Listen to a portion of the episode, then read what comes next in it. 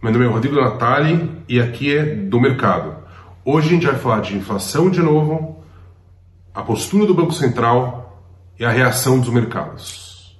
Na quarta-feira da semana passada, saiu o índice oficial de inflação, que o Banco Central usa para as metas de inflação, que é o IPCA. O IPCA saiu em 0,83, acumulando uma alta em 12 meses de 8,06%. A meta de inflação do governo, do Banco Central, ela é de 3,5 com 1,75 de tolerância para baixo e 1,75 de tolerância para cima, o que dá 5,25.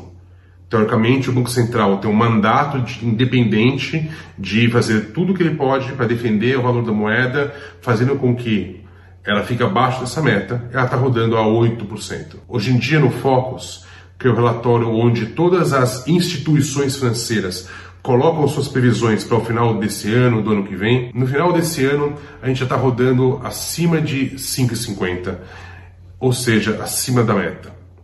E de forma interessante, é, na própria quarta-feira, um membro do Ministério da Economia veio a público dizer que tem certeza que a inflação é passageira e que esse ano fechamos dentro da meta. Eu diria que eu tenho certeza que isso não vai acontecer ser acima da meta. Podem pegar esse vídeo e me cobrar depois se tiver errado. E, e, e aí a gente começa a entrar um pouco no, na postura do Banco Central. Né? Por que, que o Banco Central parece é, sempre está atrás da curva, está sempre dizendo que qualquer choque que aparece via inflação, ele é, ele é passageiro e que não é motivo o Banco Central ter uma atitude mais mais agressiva com relação aos juros. É, porque, vamos ser sinceros, assim, o Brasil funciona e já funcionou várias vezes usando a inflação como uma forma de equilibrar as contas públicas. Apenas como um dado, se a gente pegar o GPM mais 6 acumulado em 12 meses, que é usado como benchmark para diversas coisas, não só para fundos no Brasil, esse IGPM está acumulado em 44,90%.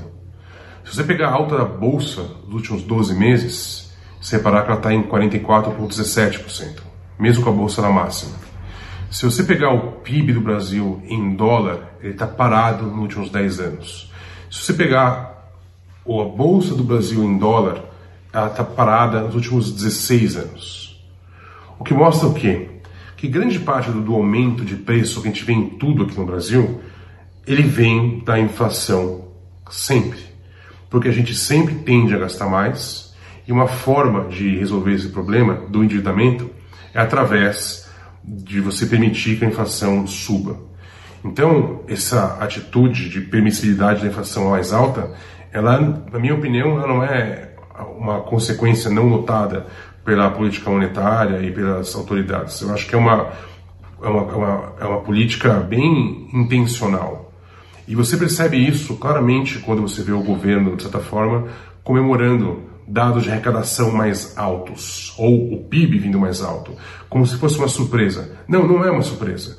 Dado que veio, está rodando com o GPM mais 6 a 44%, é óbvio que uma hora isso vai aparecer na arrecadação, dado que, como a gente falou no último vídeo, né? É, o primeiro lugar onde a inflação surge são nas novas transações feitas em novos preços, e, e toda vez que isso acontece, o governo está lá pegando o seu pedacinho da transação, o seu pedacinho via imposto. A minha opinião é que o Banco Central não vai combater esse movimento, como outros bancos centrais fizeram no passado. Ele está atrás da curva, e quando a gente fala que está tá atrás da curva, vamos dizer qual é a curva exatamente. Tem mais cinco reuniões do Copom até o final do ano. Está no preço da curva do mercado futuro mais de 75 vezes de alta, 86 vezes de alta para a próxima reunião do Copom, 75 para a próxima, 50 para outra, 50 para outra, 50 para outra. O que deixa o juro mais ou menos em 6,5 para o final desse período. Eu acho que o Banco Central, apesar dos sustos com a inflação, vai vir com 75 bases na reunião de depois de amanhã, o que é menos que a curva, Eu não tenho certeza se ele vai dar 7,5 na outra, talvez ele dê 50. E eu não tenho certeza se ele dá todas as 50. Tanto que eu acho que é bem possível que a, o juro feche no final do ano a 6 no máximo. O que mostra que ele não está indo fazendo mais que o mercado espera. E por que isso é importante?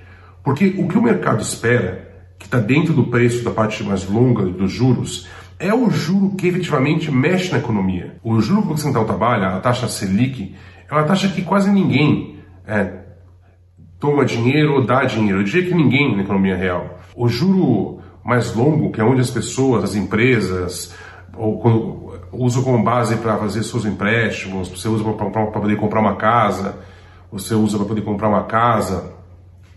Esses todos já estão na curva e o BC só tende e, e estão embutindo uma certa expectativa da postura do Banco Central, que eu acho, na minha opinião, que não vai acontecer. Obviamente eu posso estar errado. De repente, quarta-feira que vem, o BC vai lá e sobe os juros 1% ou 1,5% e mostra para o mercado que ele está vigilante com a inflação. Mas no momento em que a gente está comemorando uma, né, uma arrecadação maior, você começar a ter um gasto maior com juros, sendo que a nossa dívida hoje em dia está muito mais curta e suscetível a mudanças na parte curta da curva e muito mais concentrada em títulos pós-fixados, você fazer isso cai, cai cria uma, uma, uma despesa com juros muito grande que eu tenho certeza que o Banco Central e principalmente o Tesouro não quer que exista. Ele prefere gastar o dinheiro dele com com, com os prováveis gastos que vão acontecer daqui para o final do ano. A gente vai ter talvez mais auxílio emergencial e vai ter mais gasto por parte dos governantes em geral, dado que a gente já está entrando no ano de, de, de eleição e tradicionalmente né, o Brasil gasta mais que a média em anos eleitorais. A diferença é que agora, com a inflação subindo, nominalmente a dívida PIB, a dívida PIB cai, e aí dá a impressão que a gente tem mais espaço para fazer mais gasto, que é exatamente o que está acontecendo. Então, o mercado está olhando como hoje em dia? Ah, a bolsa está na máxima, o, o, primário veio mais alto, é, o PIB veio mais alto. É, tudo isso é inflação sendo refletida em, em, várias formas diferentes. A inflação nada mais é do que a perda de valor da moeda frente aos ativos. Então, logo, é óbvio que os ativos vão subir de preço. Aí tem um argumento, não, mas o PIB já é deflacionado. É mais ou menos. Se você entrar dentro do PIB, a principal setor onde foi, onde mais subiu, é o setor de, de agrário, que vende ativos que explodiram de preço. Eles só tiveram esse desempenho incrível porque os preços dos ativos explodiram. Tudo, tudo bem que tem uma parte dessa alta, com certeza é por causa do mercado internacional. Provavelmente a maior parte é por causa do mercado internacional. E, e também, de novo, assim, é um, é um dado, e quando está numa economia que não está funcionando direito, e está só caminhando por causa de inflação, principalmente como motor principal, isso tem consequências é, ruins. Então, exemplo, uma coisa é que é, se o PIB estivesse subindo 5,7% pelo, pelo setor de serviços, que é o principal setor da economia. Não, no PIB a alta de serviços foi 0,4% o, o, dinheiro, a, a renda indo para o setor agrário é muito bom para o Brasil? É, mas não é tão bom assim.